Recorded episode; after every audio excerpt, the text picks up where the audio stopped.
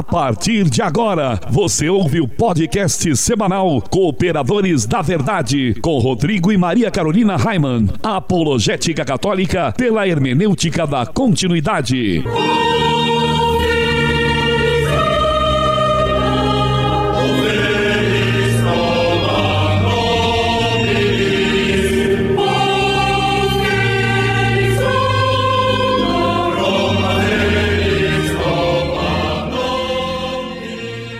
Olá, amigo ouvinte, paz e bem. Aqui quem vos fala é a Maria Carolina Raiman e nós estamos começando mais um podcast semanal Cooperadores da Verdade, apologética católica pela hermenêutica da continuidade. Aqui se fala a verdade, custe o que custar e doa a quem doer.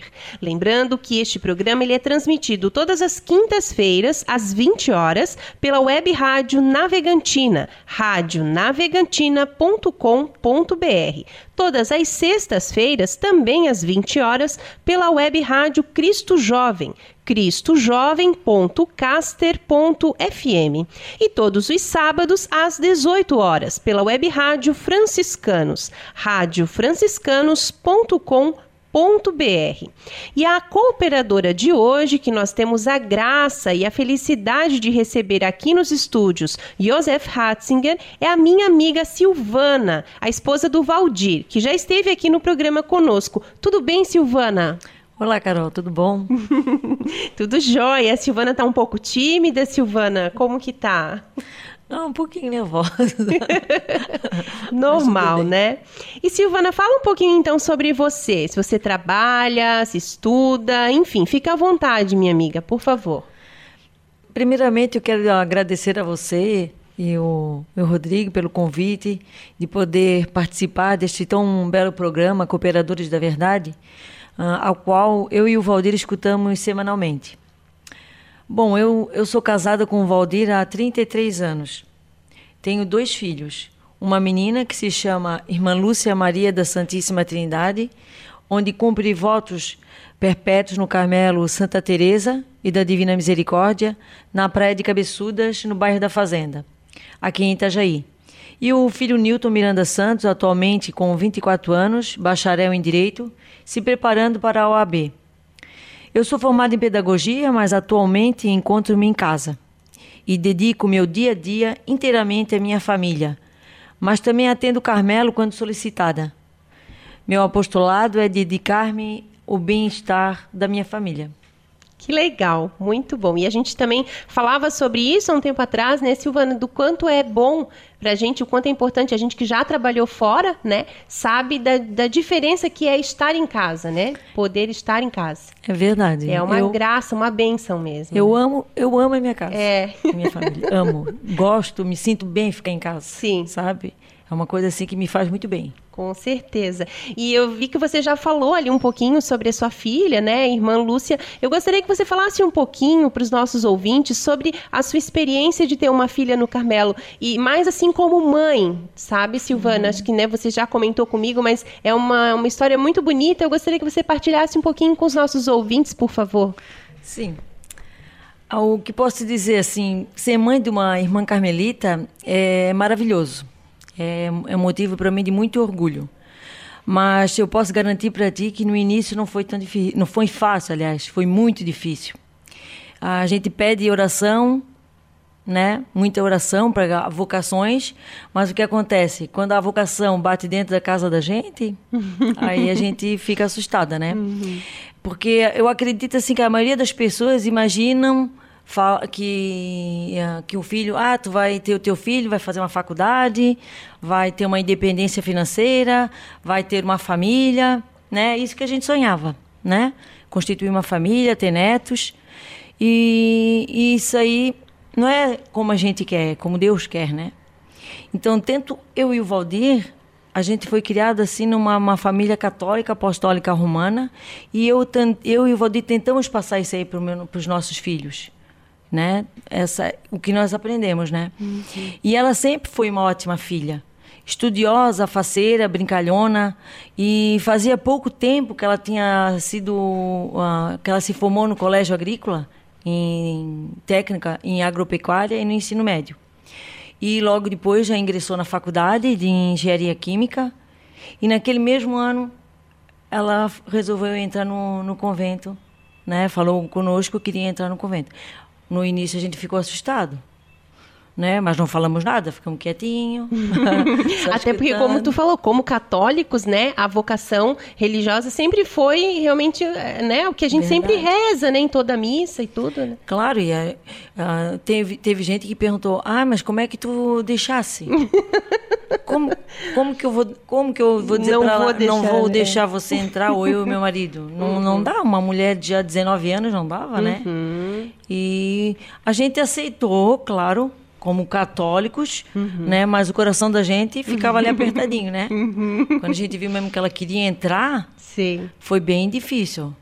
Aí foi aquela surpresa para todos nós, né? Disse que ia entrar e, e ela era uma guria assim muito comunicativa e ela tinha uma liderança natural, né? Uhum. Ela sempre foi uma líder entre os amigos, sempre. E foi aquela choradeira. Depois, quando foi contado para os amigos, ah, foi uma choradeira, como é que vai acontecer isso? Porque ela não tinha, assim, uma, um perfil para entrar no convento uhum. de Carmelita. O perfil dela não era. Porque ela sempre foi muito falante. Uhum. Então, como uma pessoa assim vai entrar numa clausura? Ficar quieta, uh, em silêncio, em oração, né? Uhum. Um dia ela falou para mim, mãe, eu me venço todos os dias. Meu dia eu vivo um dia de cada vez, porque eu venço, eu me venço, porque ela sabe como é que ela é. Sim. Então é uma coisa difícil. Que bonito isso, é, né? Ela acha, é, né? Não é fácil, né? Então, como eu falei para ti, né? Para mim o Valdir foi assim uma coisa muito difícil, porque foi uma separação radical. Uhum. Foi uma separação radical. Ela, ela deixou tudo. O quarto dela ficou intacto. E eu e o Valdir e meu filho e ela fazíamos tudo juntos. Saíamos, passeávamos, tudo junto. Então aquilo ali foi uma coisa assim, uma sensação de, de morte. Como se ela tivesse morrido. Como se ela tivesse morrido. Uhum. Às vezes, ah, como é que tu pode falar isso? Ela está lá no convento né? Como uhum. que tu vai uhum. falar que foi uma sensação de morte? Mas foi, é uma coisa que não dá para a gente explicar, entende? Sim. E uma vez tu me falou assim, apesar do quarto dela ter ficado intacto, acho que não tanto por vontade dela, porque uma vez tu me falou que tu tinha certeza que ela iria ficar, né, Silvana? A partir do momento que ela decidiu, eu conhecia, é, a gente conhece certeza. o filho que tem, né? Quando ela falou, vou entrar, mãe. Eu disse pro meu marido, olha, ela vai entrar. Ele disse: Meu, será que ela vai entrar mesmo? Vai, vai. Todo mundo falava: Não, ela não vai aguentar. Vai, eu conheço. Quando ela falava uma coisa, ela parece que ela, ela tinha certeza daquilo que ela estava fazendo. Uhum. Eu deixei assim um período quarto porque é uma coisa que tu não consegue uhum, ir lá imagina. dar tudo.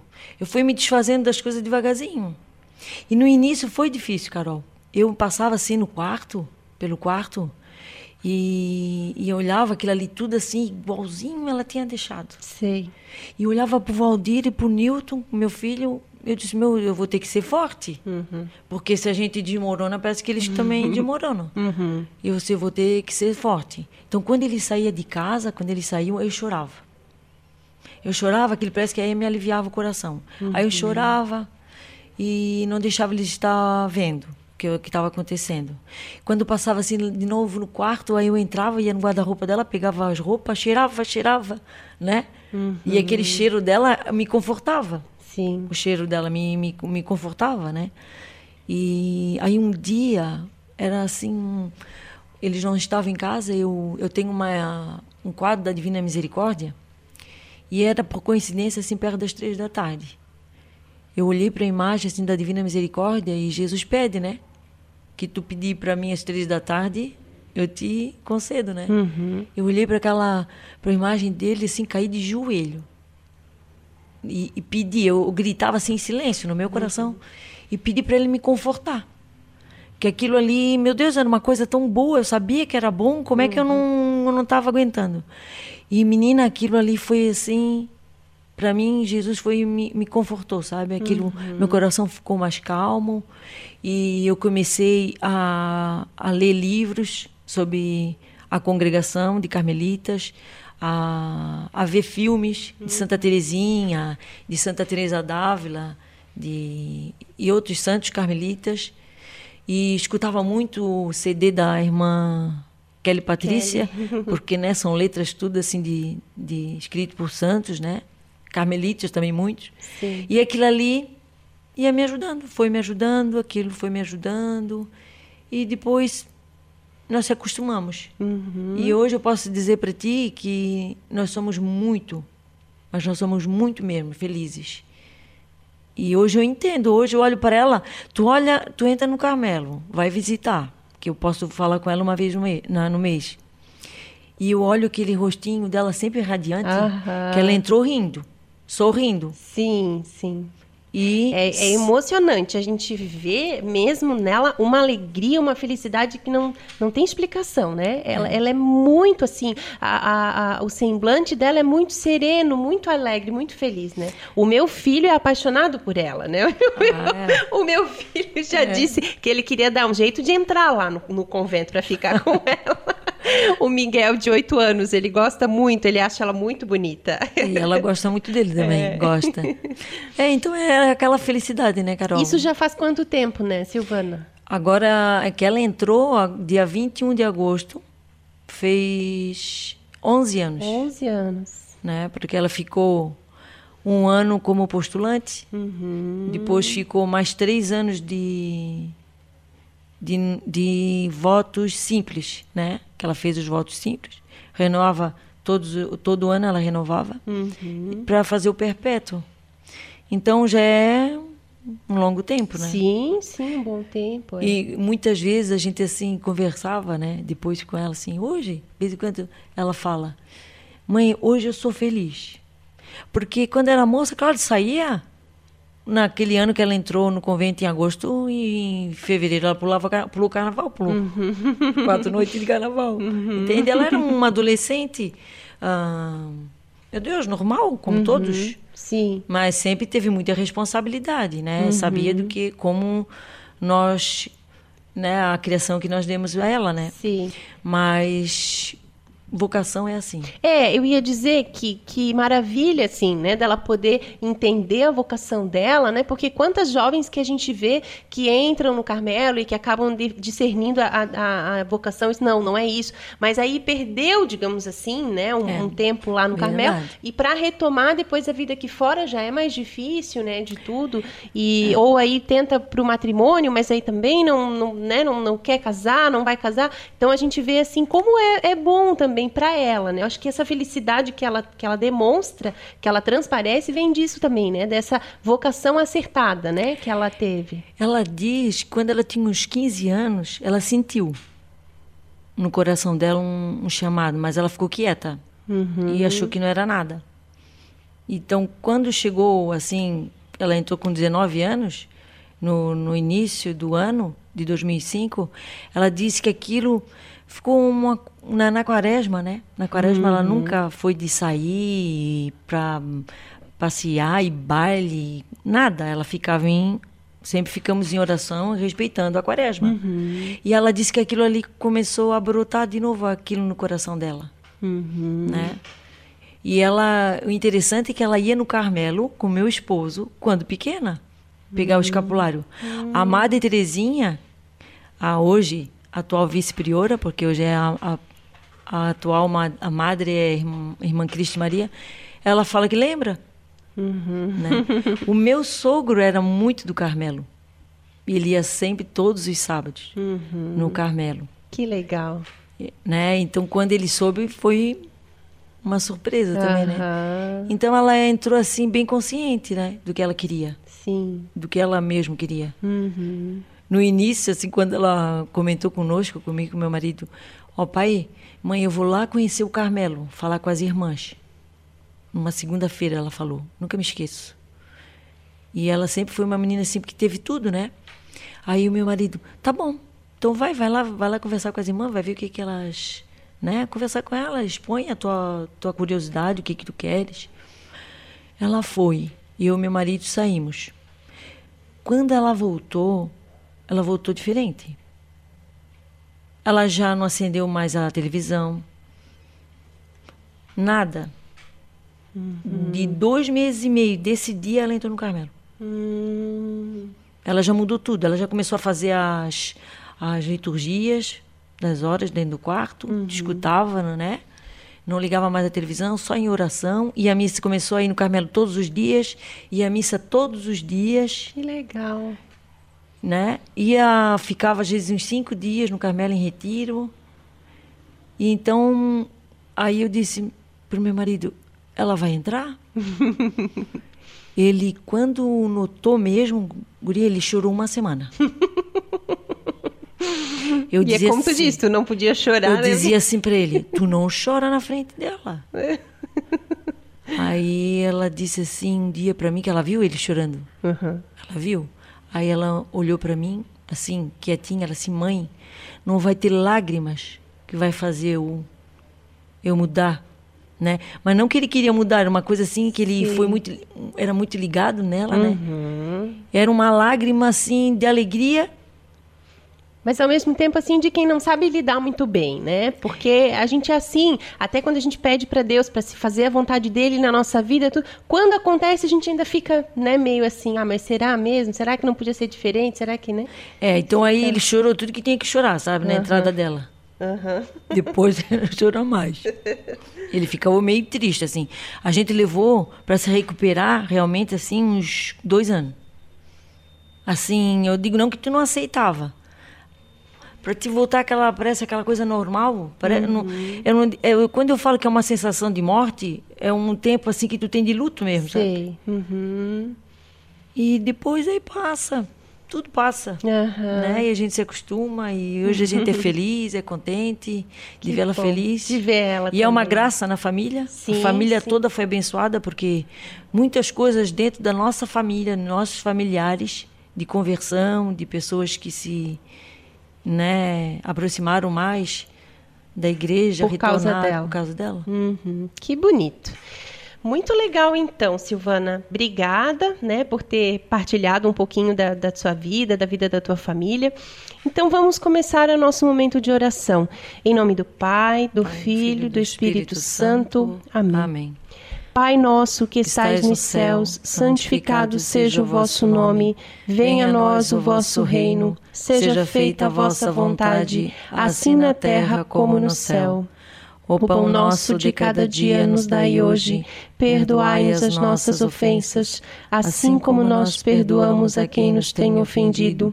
E não nos deixeis cair em tentação mas livrai-nos do mal. Amém. Ave Maria, cheia de graça, o Senhor é convosco. Bendita sois vós entre as mulheres, e bendito é o fruto do vosso ventre, Jesus. Santa Maria, Mãe de Deus, rogai por nós, pecadores, agora e na hora de nossa morte. Amém. Glória ao Pai, ao Filho e ao Espírito Santo, como era no princípio, agora e sempre por Amém. todos os séculos dos séculos. Amém.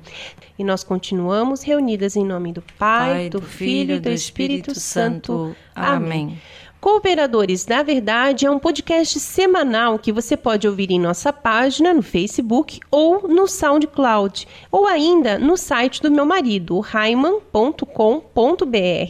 O programa é apresentado por mim e por meu marido, o professor Raiman, e esporadicamente nós contamos com a participação de um ilustre colaborador da Verdade, no caso de hoje, a nossa cooperadora, nossa amiga Silvana.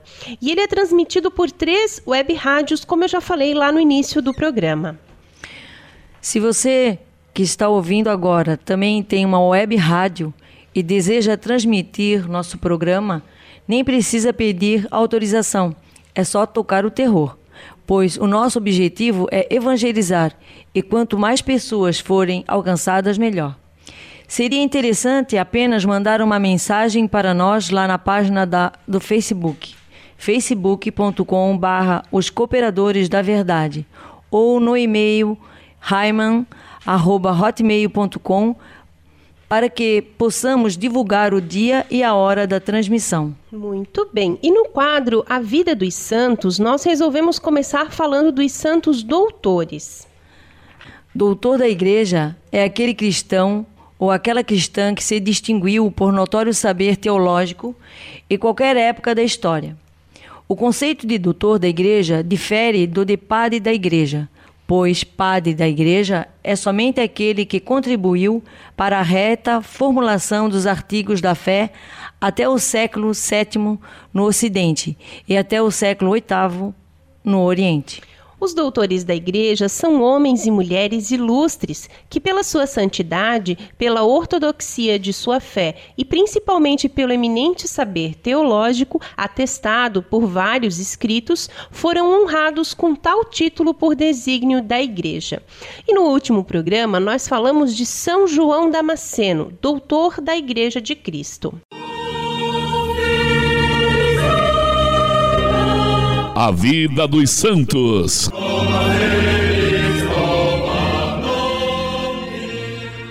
Silvana, e quem foi o santo escolhido para o programa de hoje?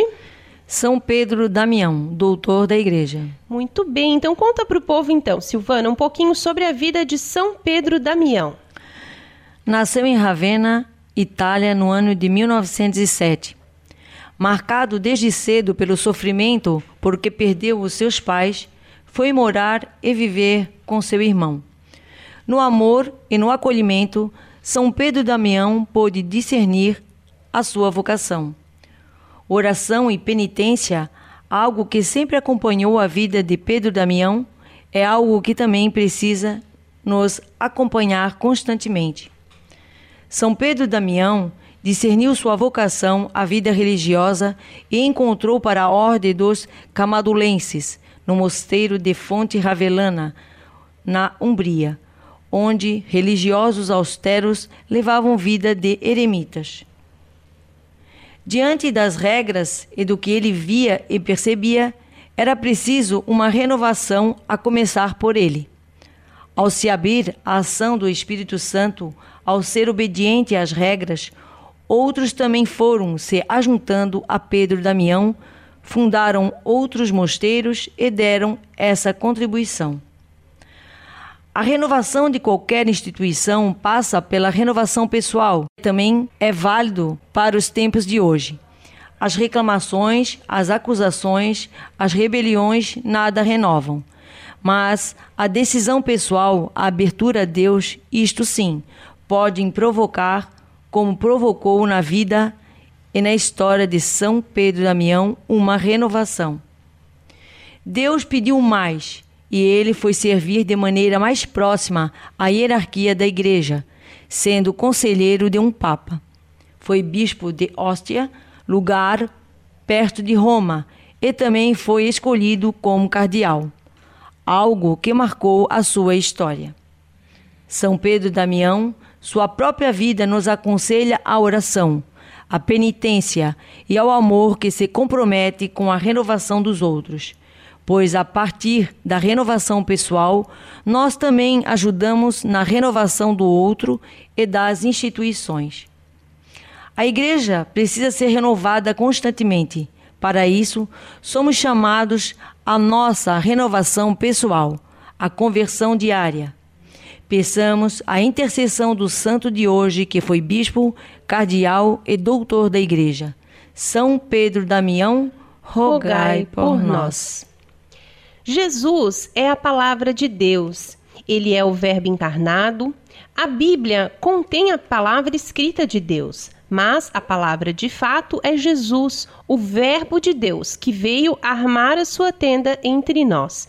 E neste quadro nós iremos sempre meditar sobre uma passagem bíblica que pode ser tanto do Antigo como do Novo Testamento. A palavra escrita de Deus.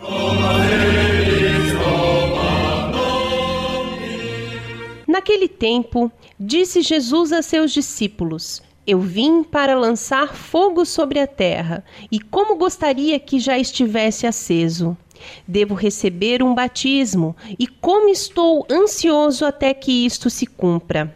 Vós pensais que eu vim trazer a paz sobre a terra? Pelo contrário, eu vos digo: vim trazer divisão. Pois daqui em diante, numa família de cinco pessoas, três ficarão divididas contra duas, e duas contra três ficarão divididos. O pai contra o filho, e o filho contra o pai. A mãe contra a filha, e a filha contra a mãe. A sogra contra a nora, e a nora contra a sogra. Para entender a passagem de difícil interpretação que a liturgia da Igreja proclama, falando de divisões que Cristo viria trazer no seio das famílias, é necessário entendermos em que consiste a família natural, tal como criada por Deus.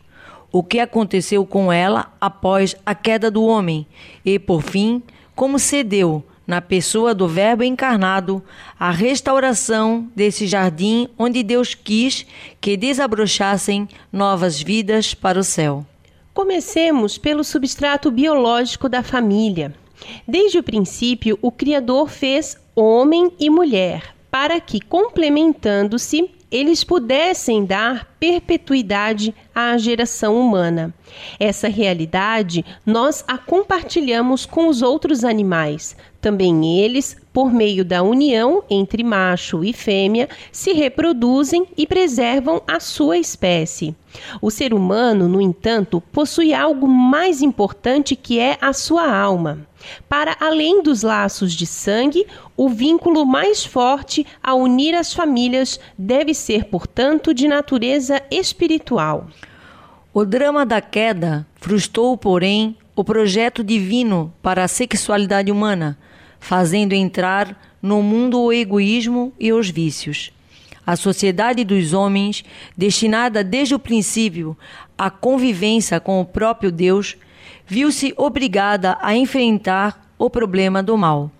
Sobre o homem e a mulher passarão a recair verdadeiras maldições decorrentes do seu pecado, e até hoje podemos experimentar quão insonsas ou amargas se tornam as famílias quando apartadas de seu fim último foi necessário que o próprio Deus descesse dos céus, na pessoa do seu divino Filho, nosso Senhor Jesus Cristo, para que essa comunidade de amor fosse resgatada e elevada à sua verdadeira vocação.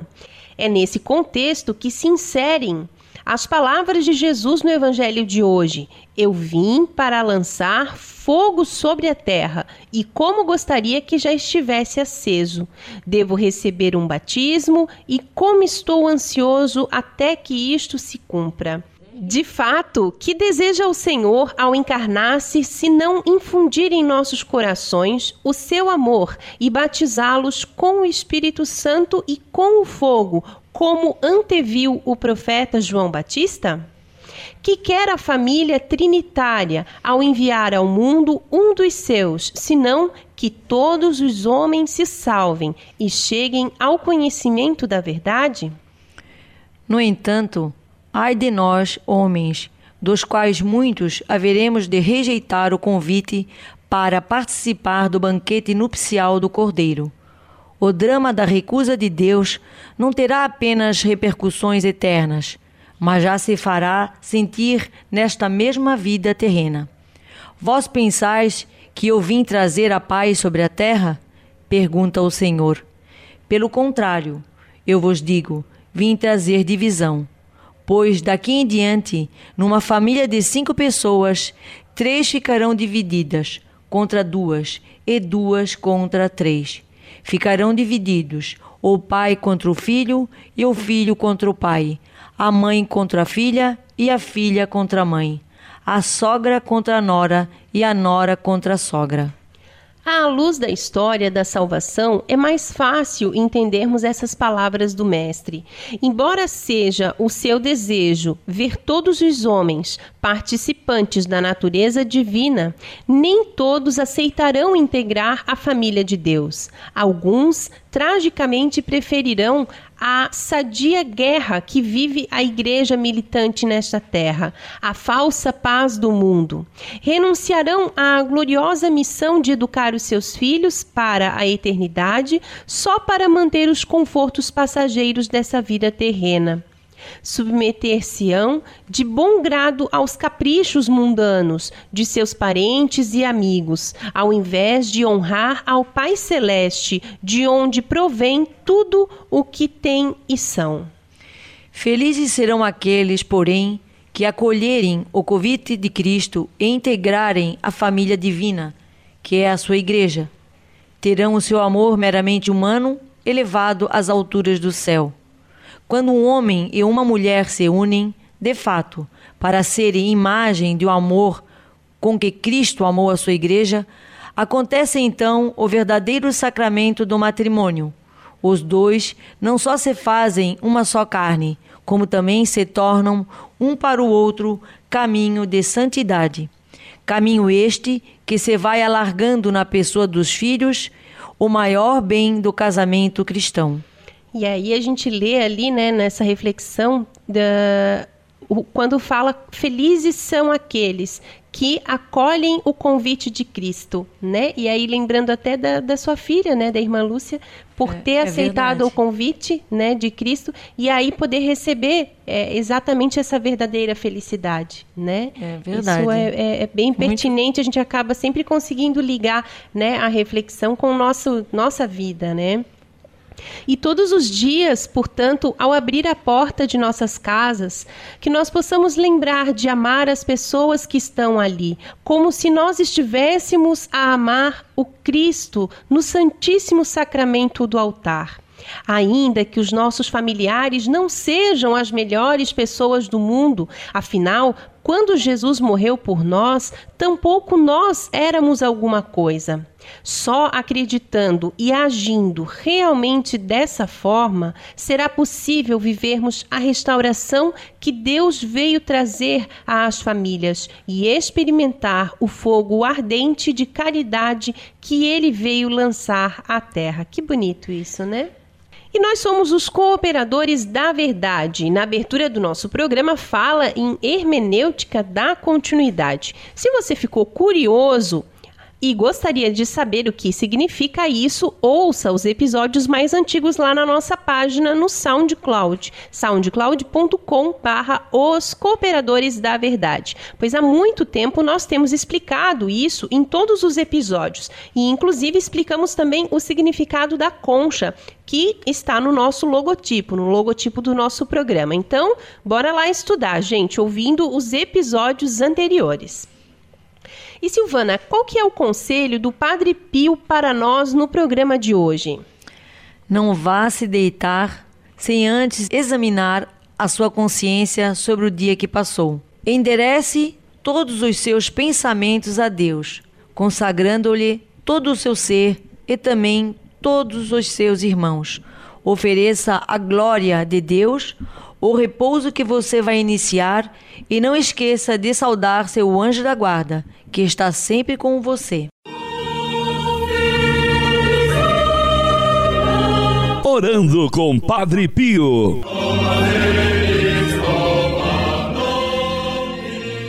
Na vida é preciso disciplina.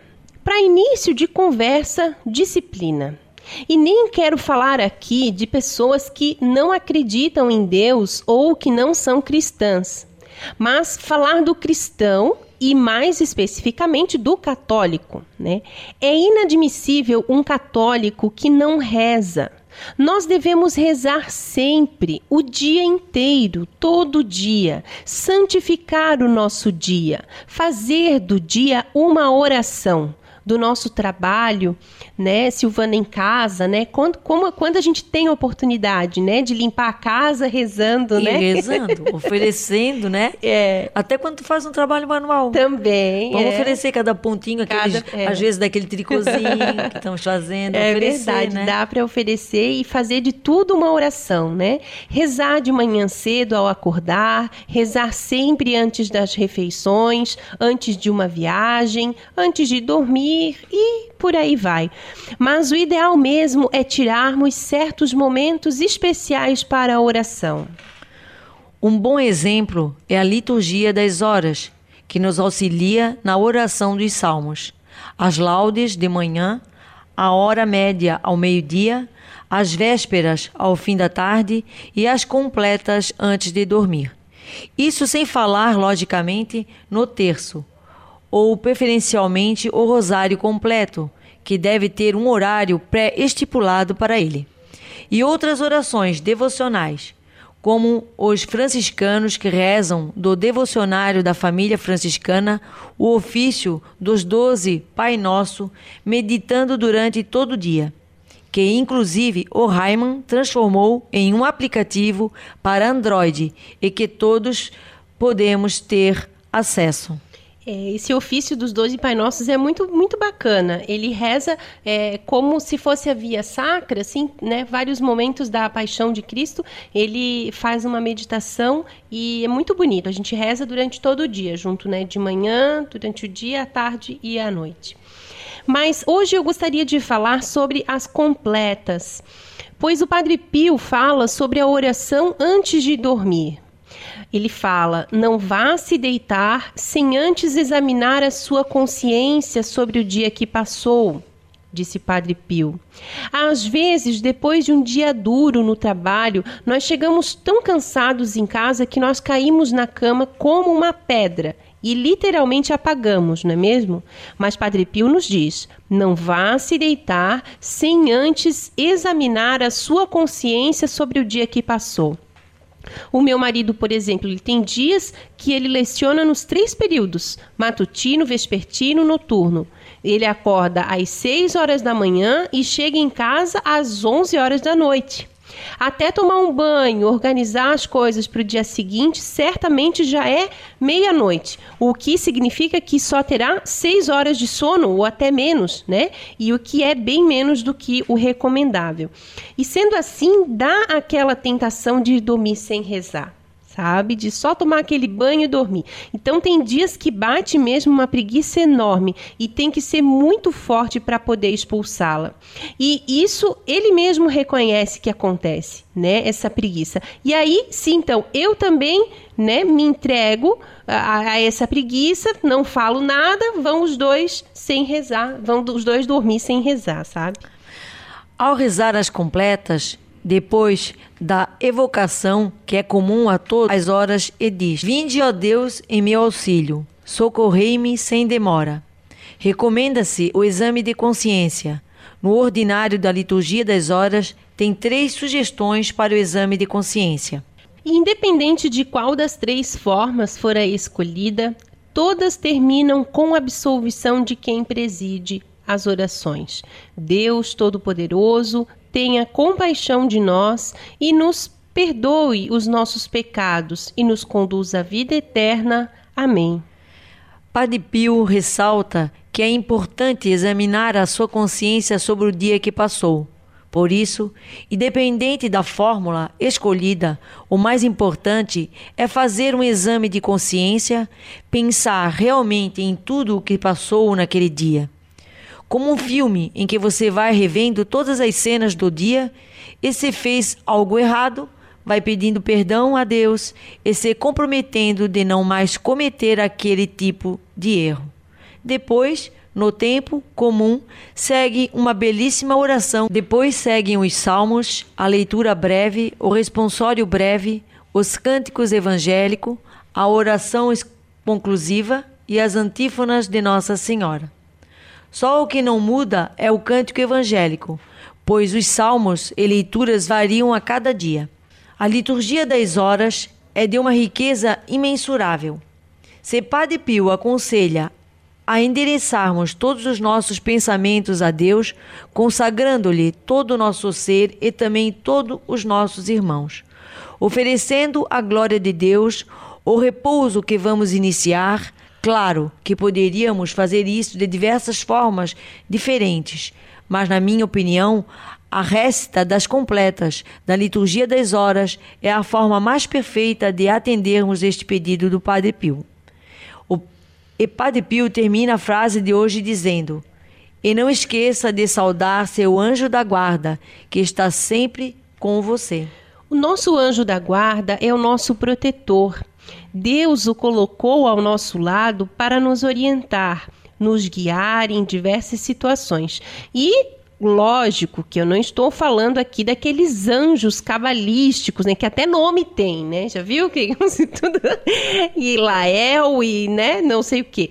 Nós encontramos nessas revistinhas místicas aí de horóscopo e numerologia. Eu estou falando do nosso anjo que é um zeloso protetor a quem Deus nos confiou. Cada pessoa tem o seu anjo da guarda, né? É um, é um anjo que Deus confia para a nossa proteção. E muitas vezes nós nos esquecemos do nosso anjo da guarda, né? Rezamos para Jesus, para o Pai, para o Espírito Santo, para Maria, para vários santos de nossa devoção, mas esquecemos do nosso anjo. E lembra quando nós éramos crianças, né? E nos ajoelhávamos aos pés da cama, ao lado da mamãe ou do papai, e sempre repetíamos as palavras Santo anjo do Senhor, meu zeloso e guardador, que a ti me confiou a piedade divina, sempre me rege, me guarde, me governe e me ilumine. Então, Deus nos vê como crianças. E o próprio Jesus disse que para entrar no reino dos céus deveríamos ser como crianças.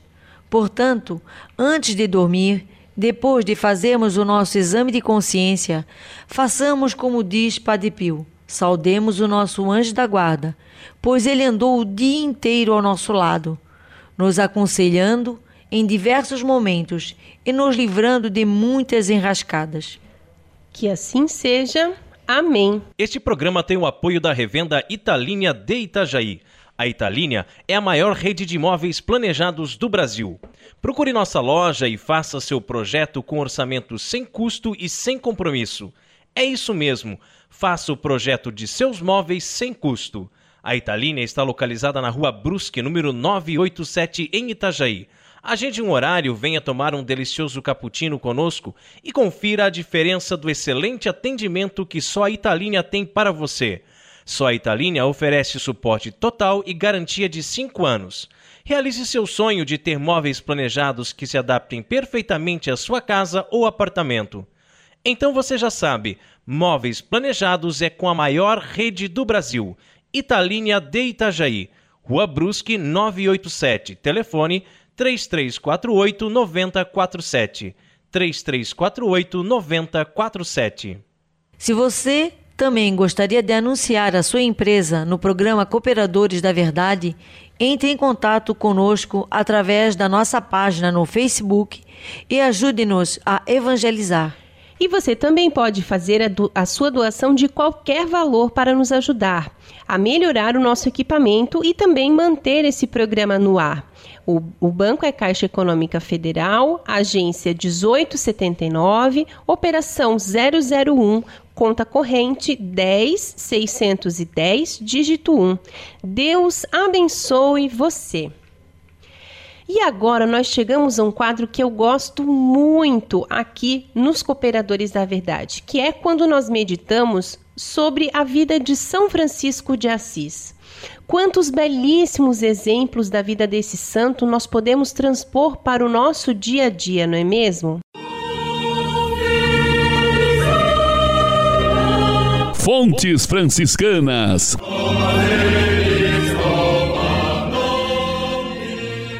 Hoje em dia, as pessoas parecem que perderam a noção do transcendente e, com isso, têm uma visão imanente do mundo, ou seja, só conseguem enxergar a vida terrena como se só existisse essa vida e mais nada além dela. E aí vivem desesperadamente com o louco objetivo de ser feliz nessa vida a qualquer custo, que o importante é ser feliz, né? Que a gente escuta muito hoje em dia por aí. Nós precisamos entender que essa vida é passageira e que depois virá a vida eterna. As pessoas preocupam-se muito com dinheiro, com o ter, ter, ter, comprar, comprar, comprar. Nós vivemos uma época de consumismo desenfreado e parece que só é feliz aquele que tem dinheiro para poder comprar tudo o que o, o, mercado oferece. Dizem que o dinheiro não traz felicidade, mas ajuda bastante. Porém, eu digo que o dinheiro mais atrapalha do que ajuda. O dinheiro ele pode se tornar um senhor do qual acabamos escravos, fechando assim o nosso coração para Deus. São Francisco de Assis fundou uma ordem inspirada nas ordens mendicantes. Portanto, ele e os seus frades pediam esmolas, mas nunca em dinheiro. E hoje queremos refletir sobre um pouquinho mais sobre São Francisco e a mendicância. Nosso angélico pai, Francisco de Assis, via no ato de mendigar, de humilhar-se por um pedaço de pão, algo que era agradável aos olhos de Deus. Muitos não entendiam na época e outros não entendem até hoje. Mas, mesmo incompreendido, Francisco não abandonava aquela que era considerada a sua esposa, a senhora Dama Pobreza. Jesus Cristo é Deus que se fez homem. Ele é eterno e existe desde todos os séculos. É a segunda pessoa da Santíssima Trindade. E sendo Deus, resolveu fazer-se homem e viver como um de nós. Dá para imaginar tamanha humildade? Um Deus que nasce pobre em uma manjedoura e que viveu pobremente com sua santa mãe no meio dos pobres e pequeninos. Por isso, Francisco diz: Para mim é dignidade e nobreza insigne seguir aquele Senhor que, sendo rico, se fez pobre e por amor de nós. Jesus se fez pobre por amor de nós e Francisco se fez pobre por amor a Jesus. E vale lembrar que São Francisco era rico, né? Ele era filho de um bem-sucedido comerciante de tecidos. Ele sempre foi muito mimado e fez tudo o que queria tinha tudo e em sua casa nunca faltou nada, mas mesmo assim renunciou a tudo isso e foi viver no meio dos pobres e leprosos. Ele amava a pobreza, amava mendigar, se humilhar, dizia que os frades não podiam ter vergonha de pedir esmolas. E quando ele era convidado para um banquete, antes ele pedia esmolas em alimento e as levava para comer. Nosso seráfico pai costumava dizer que era preferível a esmola pedida àquela recebida voluntariamente, ou seja, tinha mesmo que pedir, que se humilhar. Tinha que se rebaixar para que o nome do Senhor fosse exaltado. São Francisco também dizia que a função da ordem dos frades menores era justamente ajudar as pessoas a se salvarem através da esmola, pois assim se cumpria o que disse Jesus: O que fizestes a um destes meus irmãos menores foi a mim que fizestes. E que bonito, né, Silvana? Porque hoje em dia a gente tem tanta dificuldade, eu digo por mim assim, quando a gente precisa pedir alguma coisa para alguém, né? Às vezes é orgulho, às vezes, né, até mesmo dentro de casa, quando eu tenho que, sei lá, dar o braço a torcer pro meu marido ou pedir ajuda, né? É bem difícil, né? É para te ver como a né? gente é, é tudo pecado, né? É, Nós somos é, é o peca... pecado. Nós somos donos do pecado, é. né? E São Francisco ia para a rua para pedir, para implorar, para mendigar comida, né? E a gente às vezes ainda fica assim com orgulho, né? Com coisas que a gente realmente tem dificuldade de pedir as coisas. E né? que não vale a pena, né? É verdade. E muito bem, que assim seja. E nós chegamos ao quadro mais gostoso, na opinião do Raiman, aqui desse programa, Cooperadores da Verdade, onde nós apreciamos o pão líquido porque não somos puritanos e sabemos valorizar o sabor que os monges cervejeiros nos deixaram como legado. Catolicismo e cerveja.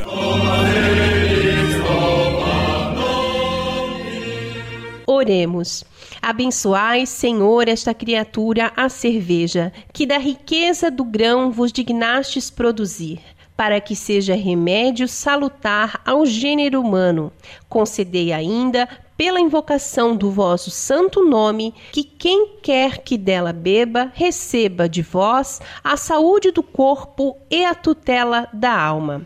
A cerveja de hoje é uma Saint Beer Weiss. A Site Beer Weiss é uma cerveja leve, de origem alemã, refrescante, que apresenta espuma persistente e aroma de especiarias. É da família Ale, o tipo é Weizenbier a cor é de 10 EBC, o amargor de 14 IBU, tem como ingredientes a água, o malte, o lúpulo e levedura. O teor alcoólico de 5% e a temperatura de serviço é de 4 a 8 graus centígrados. O aroma é malte, pão, cravo e banana. Vamos ver se a gente consegue sentir todo esse, esse aroma aí. O paladar é refrescante, com notas de especiarias e banana. É vendido em garrafas de 500 ml. Harmoniza perfeitamente com bolinho de bacalhau, frutos do mar, pato assado, polvo, risoto de frutos do mar, peixes, sushi. Muito bem. Vamos então brindar a nossa amizade, Silvana. A Improse. Então, primeiro a gente, o Rodrigo disse que a gente tem que cheirar a cerveja, né? E aí quando a gente cheira, realmente sente um cheirinho de banana, né? Tá. Mas bem interessante essa cerveja, eu gostei. Também achei uma delícia. E se você produz cervejas artesanais e gostaria de ter a sua cerveja degustada aqui no programa Cooperadores da Verdade, entre em contato conosco pela nossa página no Facebook. E no quadro mais polêmico do nosso programa, hoje nós vamos falar sobre brincar de Deus, fabricando bebês em laboratório. A hora da treta.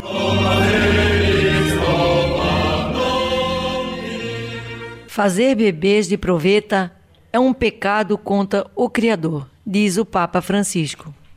E Deus fez o homem e a mulher e deu a eles o dom da atração mútua. E eles se desejaram e se uniram, e só assim era possível perpetuar a espécie. Até o dia em que o Eu Te Amo e o Olhar 43 puderam ser substituídos por uma série de atividades frias e solitárias em uma clínica de reprodução assistida. O homem vai a uma sala privativa cheia de material pornográfico e se tranca lá dentro. Depois sai de lá com um vidrinho, que é entregue a um profissional uniformizado. No caso de homens que fizeram vasectomia, a coleta é feita por punção. Que coisa triste. Que constrangimento. Essa é mesmo uma forma digna de se tentar formar uma família? No caso da fertilização in vitro convencional, não há aquela incrível corrida dos espermatozoides até o óvulo. Um técnico seleciona um espermatozoide e fecunda o óvulo com uma agulha. E assim a vida é gerada em uma placa, com a ajuda de um microscópio, fora do calor do ventre materno. Se o procedimento der certo, nove meses depois nascerá a criança como um católico deve ver isso? Esse nascimento é algo bom e deve ser motivo de alegria. Porém, a técnica utilizada para gerar aquela vida continua sendo imoral e má. Sob a doutrina da igreja, já falamos aqui. E em grande parte por culpa da nossa omissão também, né? Já que esse assunto ele é raramente abordado nas homilias ou nas catequeses. Né? Está ganhando força a cultura da morte e do provisório. As clínicas de reprodução assistida promovem amplamente a destruição de embriões fertilizados que não foram utilizados. Quando a implantação dos embriões ocorre com sucesso no útero, um ou mais bebês vingam. É comum que ocorra o descarte dos embriões não utilizados. Isso ocorre imediatamente após a implantação bem-sucedida ou em algum outro momento no futuro, quando ninguém mais se interessa por armazená-lo nos freezer da clínica.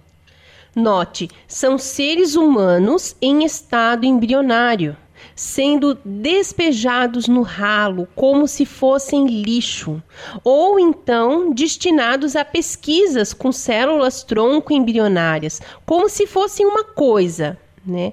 Quanta miséria, quanto desrespeito ao ser humano. E por quê? Para que casais realizem o seu sonho de ter filhos a qualquer custo? Os bebês de proveta são completamente inocentes e não podem ser culpados pela forma como foram concebidos. Talvez nem mesmo os pais sejam culpados, já que muito provavelmente não entendem a gravidade e as implicações da reprodução assistida. Mas os profissionais que realizam essa destruição de embriões humanos são automaticamente excomungados. O Papa Francisco já se pronunciou sobre isso e ele diz: o pensamento dominante propõe por vezes uma falsa compaixão que considera uma ajuda para a mulher favorecer o aborto, um ato de dignidade proporcionar a eutanásia, uma conquista científica produzir um filho considerado um direito em vez de o acolher como dom, ou usar vidas humanas como cobaias de laboratório, presumivelmente para salvar outras. Estamos a viver no tempo de experimentos com a vida, mas um experimento mau. Fazer filhos em vez de acolher como dom.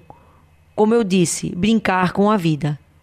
Estais atento, porque isto é um pecado contra o Criador, contra Deus Criador, que criou as coisas deste modo discurso no Congresso da Associação de Médicos Católicos Italianos. E aí a gente vê assim quantas práticas que são condenadas pela igreja, né, Silvana? E aí a gente começa a estudar e ver o quanto a igreja tem razão, né? O quanto a igreja é sábia. Por exemplo, eh, nos métodos anticoncepcionais, na colocação do DIU, né? E em todos esses métodos, o quanto a igreja se posiciona contrária. Até mesmo aqueles eh, casais que não conseguem ter filhos, né? Por exemplo, se o homem vai fazer um, um exame para contagem de espermatozoides e tal, para ver né, se pode ter filhos, como que tá. Até isso é, é condenado pela igreja. Tu vê, sabe? Né? E a gente não se dá conta. É como não ali fala, né? Que às vezes nem o, o, o, próprio casal que está buscando um bebê de proveito se dá conta, né? De que, de que de a que coisa não é, é grave, né? De, exato, de que não é lícito, né? Porque se até um exame, um simples exame, né? Que seria o, o espermograma, no caso ali, é condenado pela igreja, né? Já é uma prática que não, né, não é permitida. não é permitida, é. E a gente vê muita sabedoria, né, na, na igreja. E essa é a mensagem da igreja. Os filhos são um dom, um dom e não um direito. Acima de tudo, não podem ser tratados como produtos comprados a preço de ouro nessas fábricas de bebês. Os casais com problemas de fertilidade devem ser ajudados de modo que o seu sofrimento não os deixe cegos para a verdade e insensíveis à moral, principalmente à moral católica. E as crianças nos orfanatos mandam um abraço. E nós queremos parabenizar o site O Catequista por mais uma belíssima reflexão.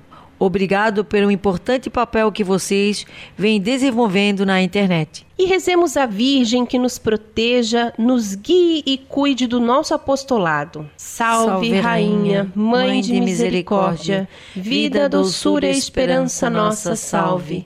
A vós bradamos os degredados filhos de Eva, a vós suspirando, gemendo e chorando neste vale de lágrimas. Eia, pois, advogada nossa, esses vossos olhos misericordiosos a nós volvei e depois desse desterro mostrai-nos Jesus. Bendito é o fruto do vosso ventre, ó clemente, ó piedosa, ó doce sempre Virgem Maria. Rogai por nós, Santa Mãe de Deus, para que sejamos dignos das promessas de Cristo. Amém. E nós chegamos ao fim de mais um programa Cooperadores da Verdade. Venha você também ser um cooperador. Colabore com esse nosso apostolado, fazendo uma doação para que possamos conseguir adquirir os equipamentos melhores para manter o programa no ar. Nós contamos com a sua generosidade e também com a sua oração. Muito obrigada a você que nos ouviu, nos acompanhou neste podcast. Ajude a divulgar compartilhando nas redes sociais. Vocês, muito obrigada. Tá? Eu é que agradeço, tá? Muito, muito obrigada, obrigada a ti e ao Rodrigo. Que bom. Paz e bem. Você ouviu Cooperadores da Verdade com Rodrigo e Maria Carolina Raimann. Apologética Católica pela hermenêutica da continuidade.